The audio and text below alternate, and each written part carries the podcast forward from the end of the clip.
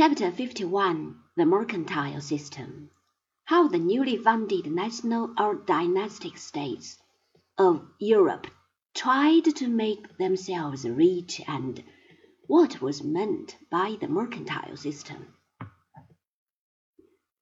We have seen how, during the sixteenth and the seventeenth centuries, the states of our modern world began to take shape. Their origins were different in almost every case.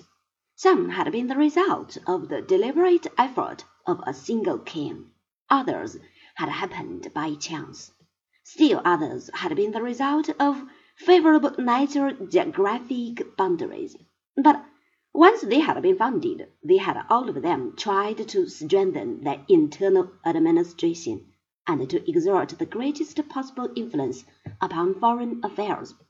All this, of course, had cost a great deal of money.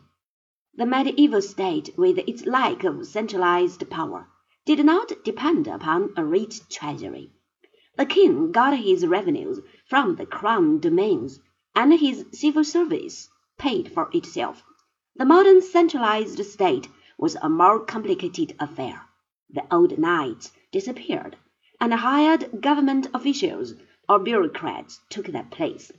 Army, navy, and internal administration demanded millions. The question then became, where was this money to be found?